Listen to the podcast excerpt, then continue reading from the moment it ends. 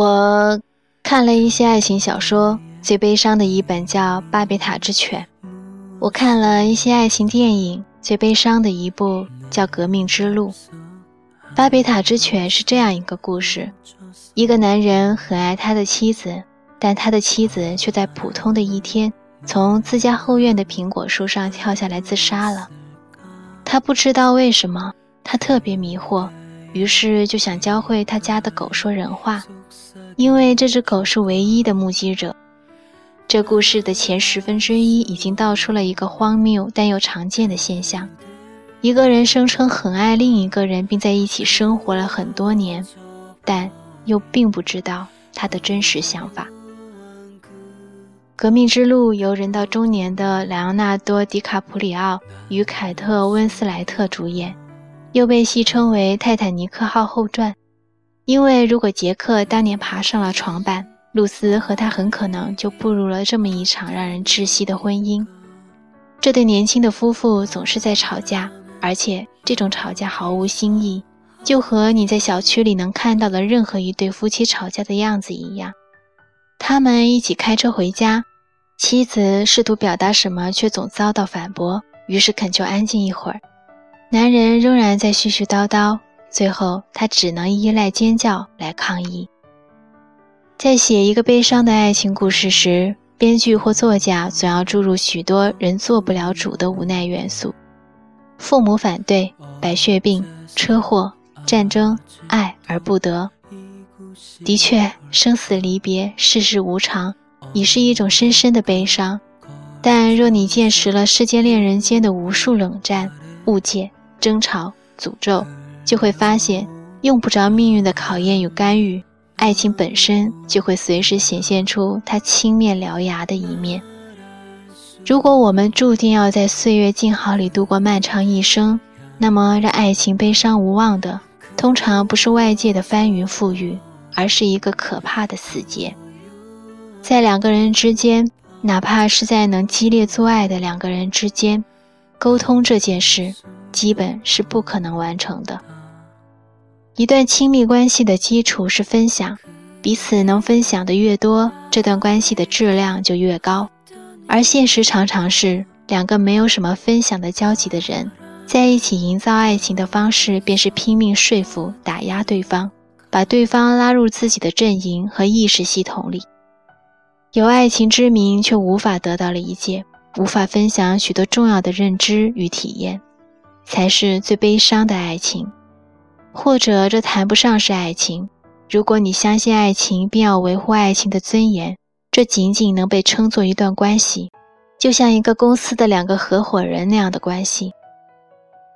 写了《证件》的宗萨钦·哲仁波切竟然也在一场讲座里专门谈爱情。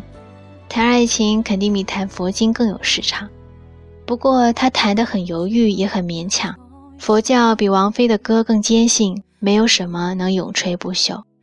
他也说到了相爱的人之间沟通的困难性。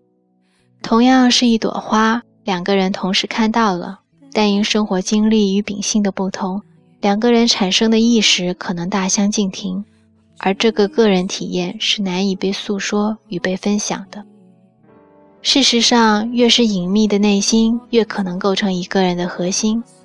如果一个男人有许多话不能对妻子说，却敢对一个妓女说，很难说他的妻子比这个妓女拥有的更多。一段爱情关系并不总是愈久弥坚的，就像《巴别塔之犬》和《革命之路》里的爱情，他们彼此拥有对方最多的时光，看起来应该是这个世界上最了解对方的人，真相却不是。《巴别塔之犬》里的丈夫回忆说。露西告诉我，她从小就在床边准备一本记录梦的记录本。她说，看了这本笔记的人就会明了她的一切，知道她所惧怕的事和古怪的幻想，以及所有她醒来时到不了的地方。可他只愿意接受一个明朗、快乐与单纯的妻子。他想驱除他妻子脑子里一切令他不快的想法。他的妻子后来喜欢戴着面具和他做爱。因为他敏锐地感觉到，他害怕认识真实的他，那么他只好躲在面具背后，躲在他自己的真实世界里。和车祸、白血病的桥段比起来，这样的爱情更让人悲伤。革命之路最后的镜头是一个年迈的老人悄悄关掉了助听器，他的妻子在旁边热烈地说着什么，但他什么也听不见，只是安静又坦然地望着眼前的空气。人们一开始总是希望借助爱情来摆脱孤独，后来却发现，因为沟通和理解是一件不可能完成的任务，于是只能在吵吵闹闹和做爱的间隙中再次接受两个人的孤独。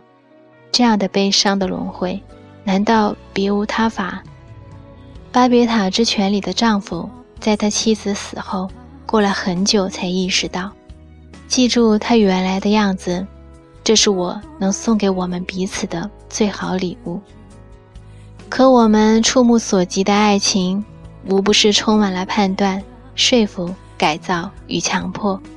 也许不那么容易，可我们似乎只能尽最大的可能，放下自我的种种偏见与规则，认识和接受我们爱的人原来的样子。唯有如此，我们的悲伤才会少一些。有人问：“如果实在接受不了呢？那就离开吧。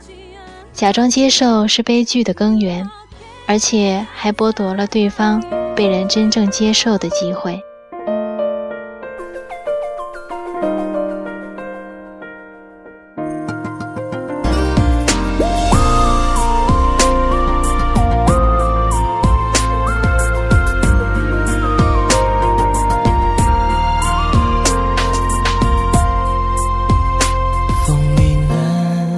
幸福窗口，想爱情也只是停留，风很轻，思念却很透明，怎奈穿越不了爱情。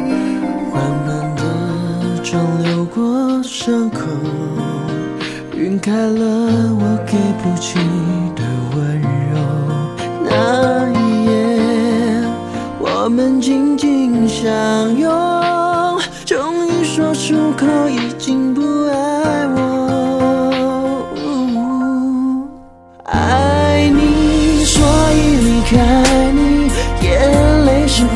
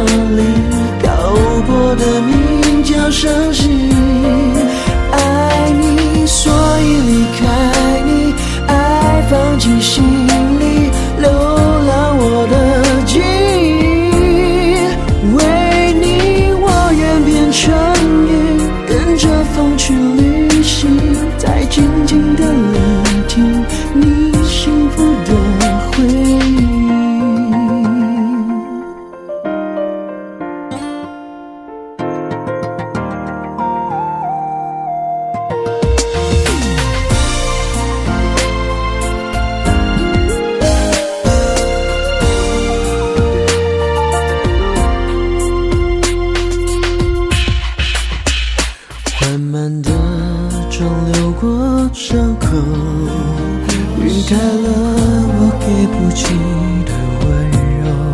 那一夜，我们紧紧相拥，终于说出口，已经不爱我。